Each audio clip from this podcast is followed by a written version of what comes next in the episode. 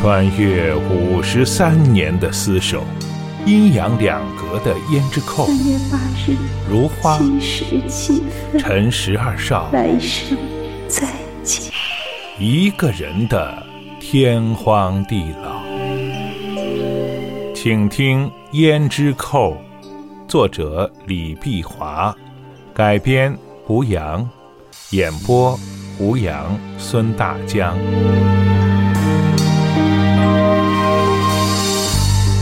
第二集，有女记者用笔治他，他夹着尾巴逃掉。选美就是这么一回事儿，直至选出十五名入围小姐。电话响了，原来是找阿定。牛定，我今晚不同你宵夜了。我们接到线报，落选小姐相约到某酒店咖啡馆破内幕，我要追，你不用等，自生自灭。阿定落寞地步下斜坡。有些夜晚，阿楚等阿定收工，或他等他收工，他俩漫步到下面的大达地宵夜去。但更多的夜晚，阿定自己走，遇上女明星割脉、男明星撬人墙角、导演遇袭之类的突发新闻，阿楚便扔下阿定，发挥无穷活力的去追索。他与工作恋爱，影视新闻层出不穷。不像广告部无风无浪。走着走着，忽觉身后有人蹑手蹑足相随。阿定以为是他那顽皮的女友，出其不意的转身，方转身杳无人迹，只好再回头。谁知突见如花，在静夜中，如花立在阿定跟前。他默默的跟我数条街巷，干什么？阿定误会自己真有点吸引力，但不是。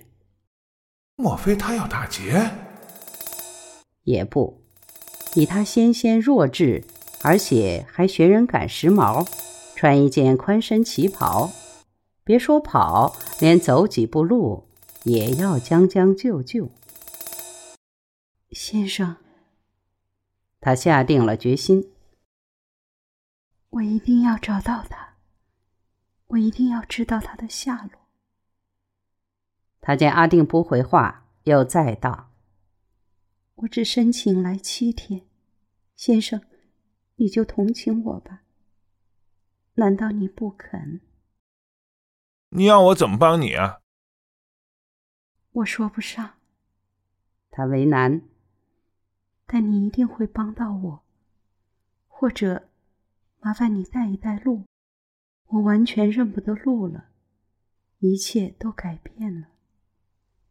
阿定心里想：寻亲不遇，只因香港近年变迁太大了，翻天覆地，移山填海，五年就换风景，也难怪认不得路。且他只申请七天，找不到那男人，自是万分失望。好，便帮着小女子一个忙。你要上哪儿去？石塘嘴。哦，我也是住在石塘嘴内。啊，他惊喜，那么巧，我真找对人了。带你到电车站。一路上，他离阿定三步之遥，中间发觉他向他含蓄的端详，十分安心。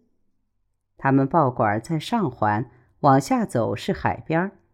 灯火辉煌的平民夜总会，想起他的宵夜。你饿不饿？不，不很饿。他含糊的答。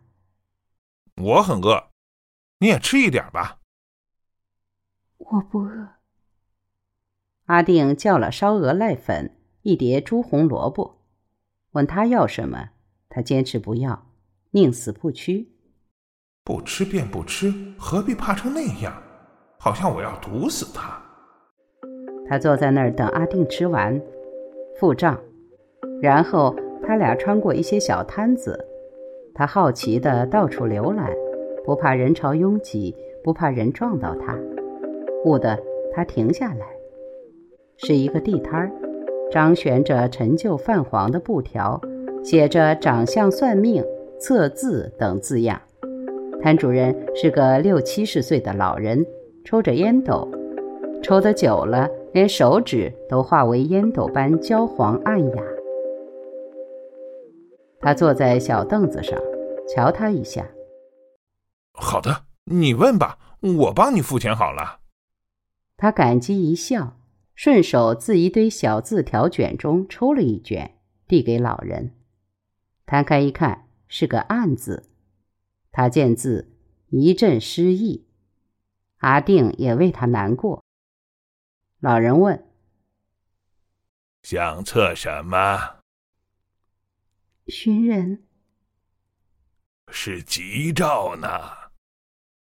他俩一齐望向他，如花眼睛一亮，他殷切俯身向前，洗耳恭听，满怀热望。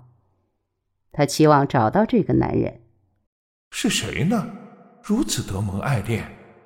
念及他那阿楚触景伤情。老人清清喉咙，悠悠地说：“这个案子。”字面显示日内有因，近日可以找到了。他在此。如花急着问：“是。”老人用粉笔在一个小黑板上写着字：“这是一个日，那又是一个日，日加日，阳火盛，在人间。”如花不知是兴奋，亦或是惊愕。呆住了，她喃喃：“他竟比我快。”老人见顾客满腔心事，基于职业本能，知道可以在家游说。小姐，不如替你看看长相吧，我很灵的，大达地出了名的神仙，让我替你算一算。你找的是谁呀？让我看看姻缘线。他伸出手来。呀，手很冷呢。老人把活水灯移向如花的手，反复的看，反复的看，良久。呃，真奇怪。他眉头紧锁。你没有生命线。阿定失笑。江湖术士老眼昏花，如何谋生？他想叫如花离去，他固执的坐着。呃，小姐，你属什么？他迟疑的书卷，然后不安定的望了阿定一眼。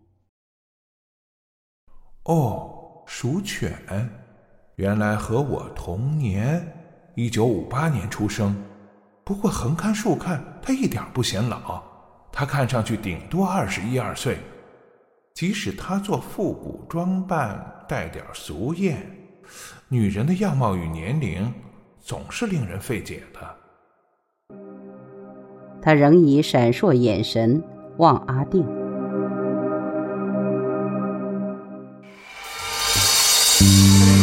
穿越五十三年的厮守，阴阳两隔的胭脂扣。三月八日，如花。七时七分。陈十二少。来生再见。一个人的。天荒地老。